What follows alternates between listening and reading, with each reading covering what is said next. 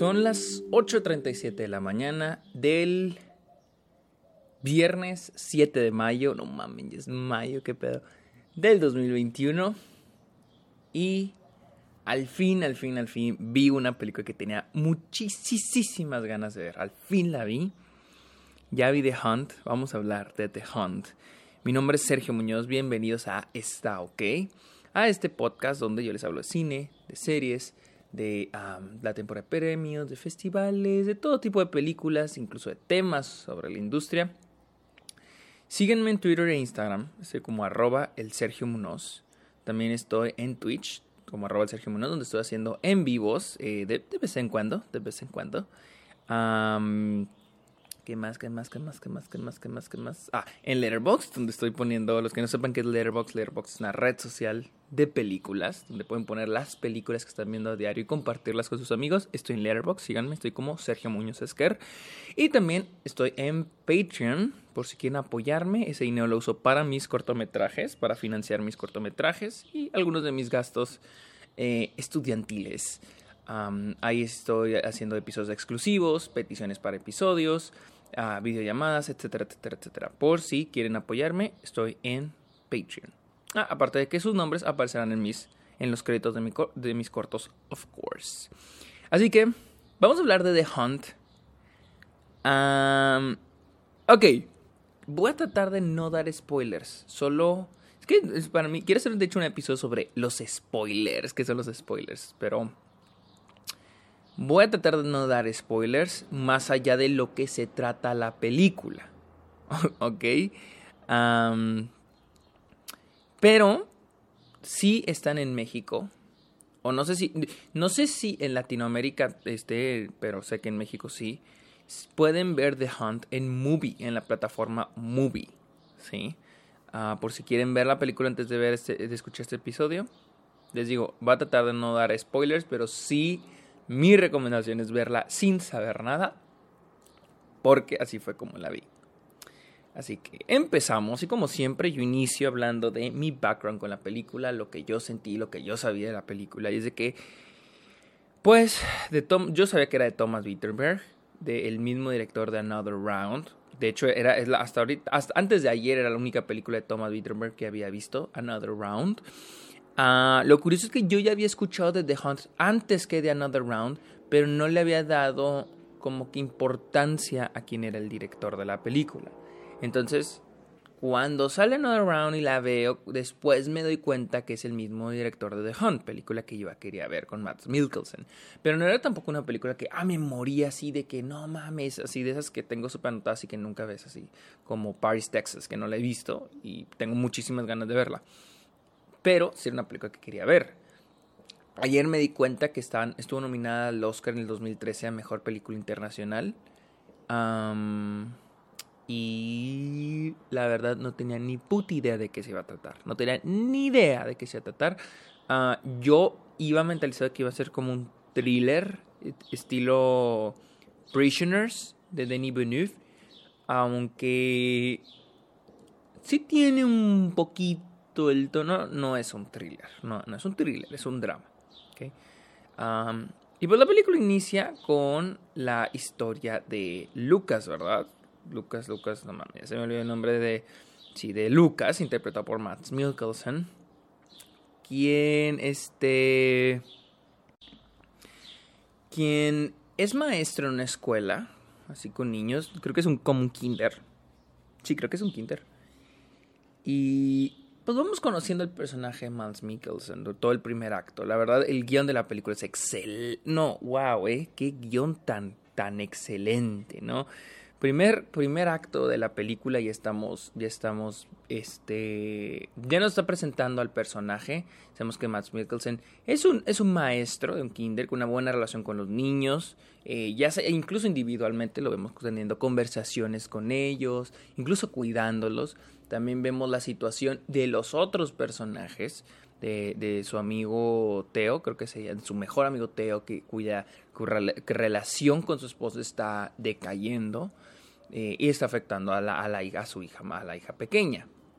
También vemos que también a Lucas tiene la historia con O sea, creo que es divorciado, pelea por la custodia de su hijo. Entonces, es interesante cómo la película nos plantea todo esto, que al final del día no es la trama principal, pero de alguna manera soporta a, la construcción del personaje de, de, este, de Lucas, ¿no? Ya para el final del primer acto es cuando nos cuando todo cambia para, para Teo. Todo, todo cambia completamente. Luego de que una pequeña mentirita se suelta y Teo es acusado por algo que no hizo. Y es de que les digo, la película tiene un guion excelente, el segundo acto se concentra más que nada en ya un poquito más en cómo le va a cambiar la vida a, a, Lucas, ¿sí? las, todo el segundo acto es cómo le empieza, todo, cómo se empieza a venir todo de caída, cómo pierde, va a perder su trabajo, cómo va a perder su reputación, el respeto, sus amistades, hasta incluso su novia, ¿no? Y ya cuando llegamos al midpoint es cuando todo cambia, ya todo es eh, diferente para, para, para chingas, siempre se me olvida Lucas. tercer acto está muy bien escrito, el tercer acto es, el no se trata tanto la película, no se concentra tanto en el si es inocente o en el, en, el, en el si él es culpable. Se trata más, se centra más que nada en la reputación de una persona, el respeto que recibe. Y el final es excelente. El final a mí me encanta. El tercer acto se ve un poquito más lo que pasa con el caso, pero ya no se concentra la película tanto en decirnos no se, la película no se concentra en investigaciones, investigación policíaca, en un juicio, no, se concentra más en, en, Lucas como individuo, en lo que él siente, en lo que él ve. Entonces, me gusta muchísimo que la película se concentre en eso y no trate de ser un thriller. Tal vez si hubiera intentado ser un thriller hubiera sido uno muy bueno, pero me gusta que le dieran un enfoque a las consecuencias, a los efectos que tiene esta acusación. Y el cómo, aunque todo en la ley seas inocente o se te declara inocente, cómo frente a los ojos de los demás eso ya no va a cambiar. Como una cosa pequeñita te cambia la vida, ¿no?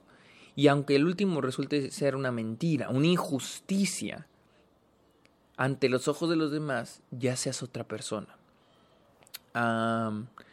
Eso empieza a ocurrir en la segunda mitad, lo cual me parece mm, excelente.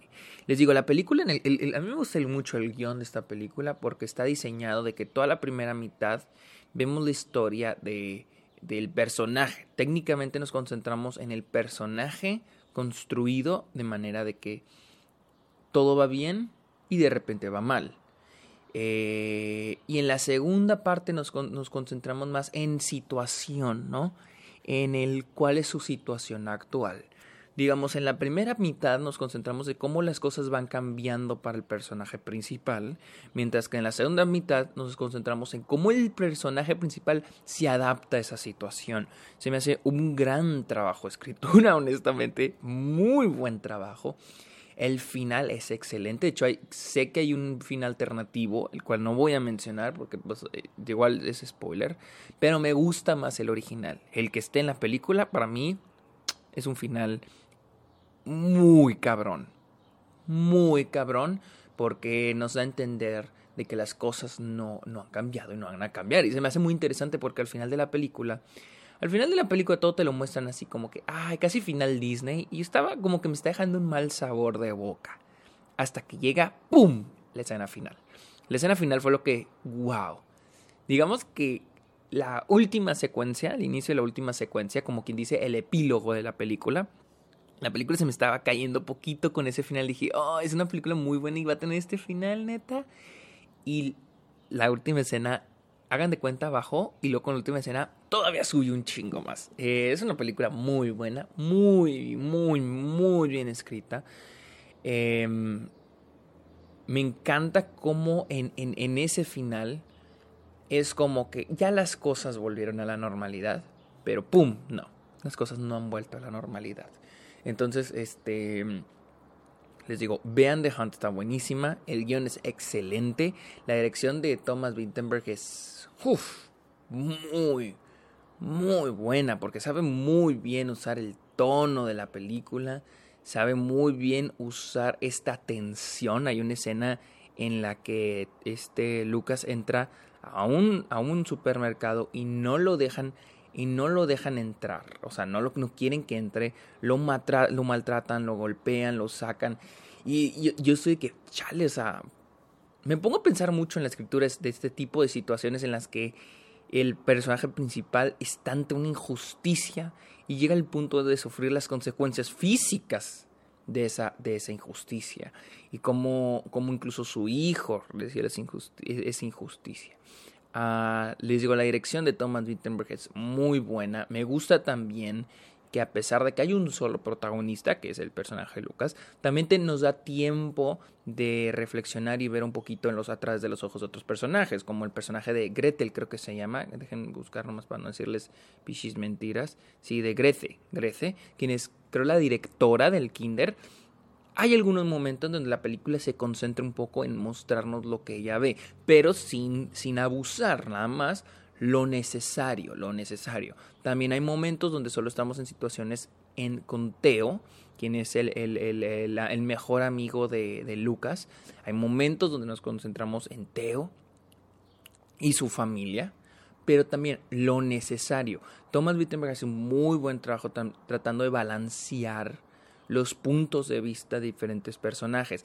También tenemos eh, Nicolás, creo, tenemos el punto de vista, hay momentos donde tenemos el punto de vista un poquito de, del hijo de Lucas, no me acuerdo cómo se llama, Marcus, Nicolás, no me acuerdo cómo se llama, ah, pero tenemos un poquito de eso nos concentramos poquito de eso. Entonces es interesante cómo Thomas Wittenberg se toma el tiempo de mostrarnos un poquito de los personajes que él encuentra necesarios para nosotros, que sean necesarios para nosotros conocer.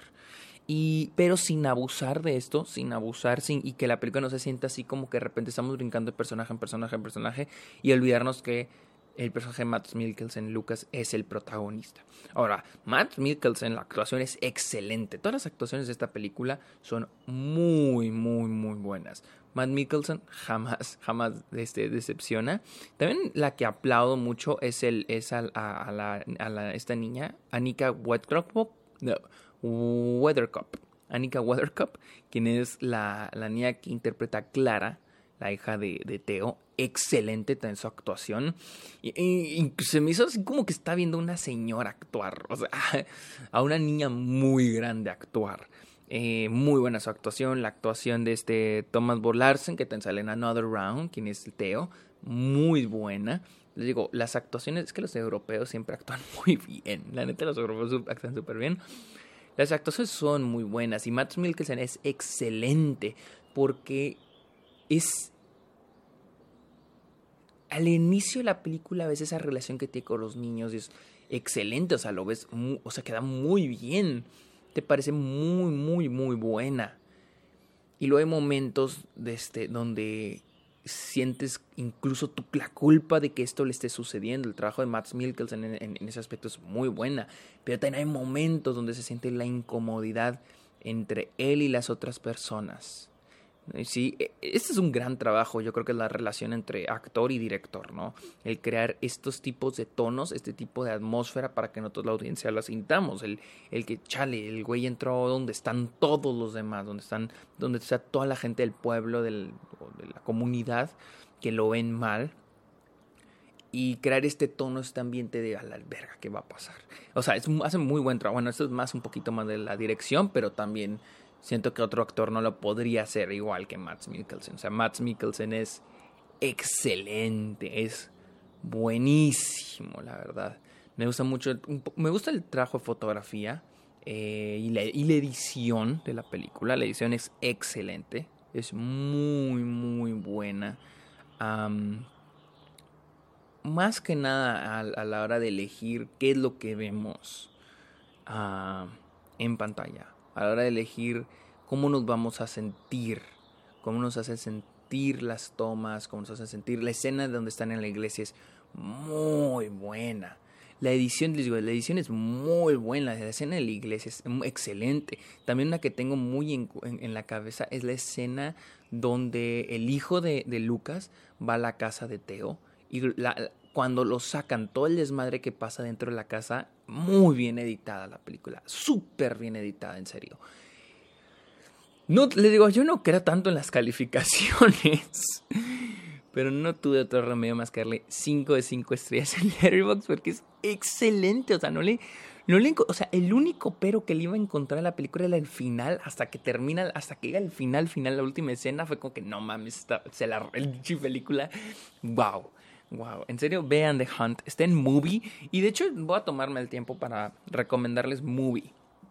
Yo ya les he hablado del Criterion Channel, que, que está en Estados Unidos, afortunadamente no está en Latinoamérica. Pero Ayer empecé a usar Movie, me explorar un poquito más, porque ya yo tengo Movie, porque pues, tiene algunas buenas películas. Ah, ayer exploré Movie aquí en México y les aseguro que hay muy buenas películas que de hecho están en el Criterion ahí en Estados Unidos. Está Paris, Texas, está la trilogía de Los Colores de este Kelowski. Está. Ay, cabrón, ¿cuáles están? Están varias de varias eh, competidoras de la Palma de Oro. Está, creo que. Ay, ¿cuál más está? Está la, la, este. Las remasterizaciones de, de este Carwong. Ay, ¿cómo se llama? De Carwai Wong. Está, por ejemplo, In the Mood for Love 2046. Este Chunking Express. Está todas las remasterizaciones esas. Así que denle un vistazo, mis amigos. Déjenme aquí, me voy a meter a Movie nomás para decirles qué películas están. originales de Movie está Beanpole, la cual es excelente, está muy buena. Está Naked Lunch, está muy buena Naked Lunch, de este, de este, de este Cronenberg. También está Songs My Brothers Taught Me, de Chloe Shao. Están las películas de, este Alejandro Jodorowsky. creo que hay dos, de Holy Mountain y El Topo, que siempre he querido ver de Holy Mountain. No lo he visto, lo tengo ahí. Está The, Hand de Work I Wine, que les digo, las de, este Wong Kar están... Está ahí la, las remasterizaciones de esas películas para que las vean. Está Fantastic Mr. Fox, está Fight Club, está The Quatre Son Cube, The, The, 400 Blows de este François Truffaut.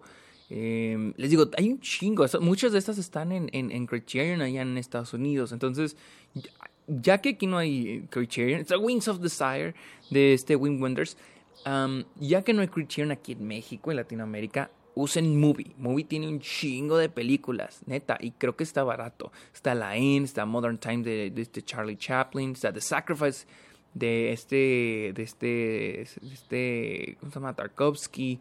Uh, está All About My Mother de, de, Almodóvar, El Gran Dictador, también de este Charles Chaplin, está Cleo from 5 to 7 de Agnès, La Doble Vida de Veronique de, de también, está Fantastic Planet, la película animada, que, el año pasado la pude ver en este, ¿cómo se llama? En Pichis, Pichis, ¿cómo se llama? En Criterion, está Salut le de Agnès Bagdad, y Brasil de Terry Gilliam. No mames, o sea, contate el movie. O sea, no me están pagando por esto, pero contate el movie. Y les digo, está The Hunt. Está The Hunt. Creo que la movie cuesta como 5 dólares. Creo, no estoy seguro. City Lights. Eh, wow. Wow. Wow, tiene este. Tiene muy buenas películas esta madre. Bimple, una de mis películas favoritas del año pasado. Fallen Angels, también de este Wong Kar Wai um, Amour de Michael Haneke, eh, The Kid de Chaplin. Oh, está Once Upon a Time in America de Sergio Leone. Bueno, esa la tengo en Blu-ray, pero ustedes la pueden ver aquí si no la tienen. Amigos, no sé qué los detiene. O sea, no hay Criterion, pero usen, usen Movie. Y de hecho, antes Movie tenía una una muy fea en Roku, pero ayer ya luce otra vez. Creo que está actualizada y está perfecta. Y está mil veces mejor que como estaba antes. Porque antes solo te permitía ver, como que tenía un menú y te presentaba 10 películas, como que las 10 películas del día. Porque sé que antes Movie era así, o sea, tenían como que las películas del mes y solo eran como 10 y eran las películas que puedas ver. Pero parece ahorita ya es una plataforma bien. Era la razón por la que no usaba, usaba antes Movie, porque no, nomás me está presentando como 15 películas y son las del mes y ninguna la quiero ver. Entonces no estoy pagando Diokis. Pero ahorita ya está presentando más películas, ya es una plataforma bien, bien establecida. Y creo que yo que como aquí en México no hay Criterion, todas las que no, las que están en Criterion allá están aquí en Movie. Así que vayan a Movie, háganse un favor y vayan a Movie, contraten Movie y dense vuelo, dense vuelo, en serio. Estoy viendo todas las películas que tienen aquí en México y son excelentes, en serio, son muy buenas. Hay mucho que ver en movie. Y, les, la otra le decía a mi hermano que lo que me gusta mucho de Criterion, y yo creo que en este caso también de movie, es el hecho de que tú puedes ver cualquier película, puedes poner una película random, así como la nueva pinche mamada que puso Netflix de poner películas random, puedes poner una película random y cualquier película que veas, no te aseguro que te vaya a gustar, pero está, es asegurado, es muy seguro que te va a dejar algo, vas a aprender algo de esa película. Eh, a diferencia de otras plataformas, sin mencionar nombres, aunque mencioné el de una. Así que, vayan a movie y vean The Hunt, está muy buena, muy, muy buena. Así que, síguenme en Twitter e Instagram, que soy como arroba el Sergio también estoy en Twitch como arroba el en Letterboxd, donde estoy poniendo todo lo que, lo que veo de películas, y también en eh, Patreon. Así que yo creo que es todo, amigos. Pórtense bien. Ah, qué tan bonito día. Bye. Thank you.